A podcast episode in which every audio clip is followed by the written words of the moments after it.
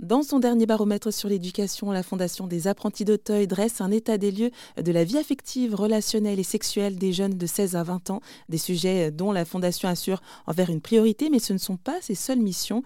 Eliane Nguyen, coordinatrice de l'éducation à la relation et de la prévention de la violence chez les apprentis d'Auteuil, nous en dit plus. Alors, Apprentis d'Auteuil, c'est une fondation catholique reconnue d'utilité publique qui accueille, qui éduque, qui forme et qui insère 40 000 jeunes dans à peu près 400 établissements et dispositifs qui sont répartis euh, partout en France, euh, inclus euh, en Outre-mer. Et on accompagne également 8 000 familles dans, les, dans des dispositifs de soutien à la parentalité, des, des résidences sociales, des établissements, etc. Donc, Apprentis d'Auteuil, en fait, nous, on travaille dans plusieurs champs. On travaille dans le champ scolaire, mais on travaille également dans le champ de la protection de l'enfance et on travaille dans le champ de l'insertion professionnelle.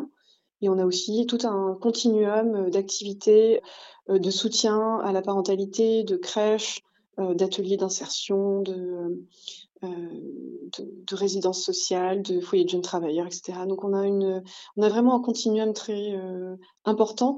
ce qui rassemble nos, nos, nos établissements, c'est vraiment de pouvoir accueillir de manière inconditionnelle les familles et les jeunes qui sont en situation de fragilité. Ah oui, donc ça veut dire que c'est très diversifié en fait ce que vous faites. Oui, absolument. On est, vraiment sur la protection euh, euh, des enfants euh, en lien avec donc des juges qui placent les, enfants parce qu'ils ne peuvent plus être en famille. ou alors, il va y avoir tout un tiers de notre activité, ça c'est à peu près un tiers de notre activité.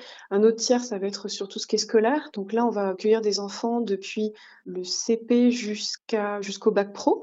Donc on a beaucoup de lycées professionnels de lycée agricole aussi.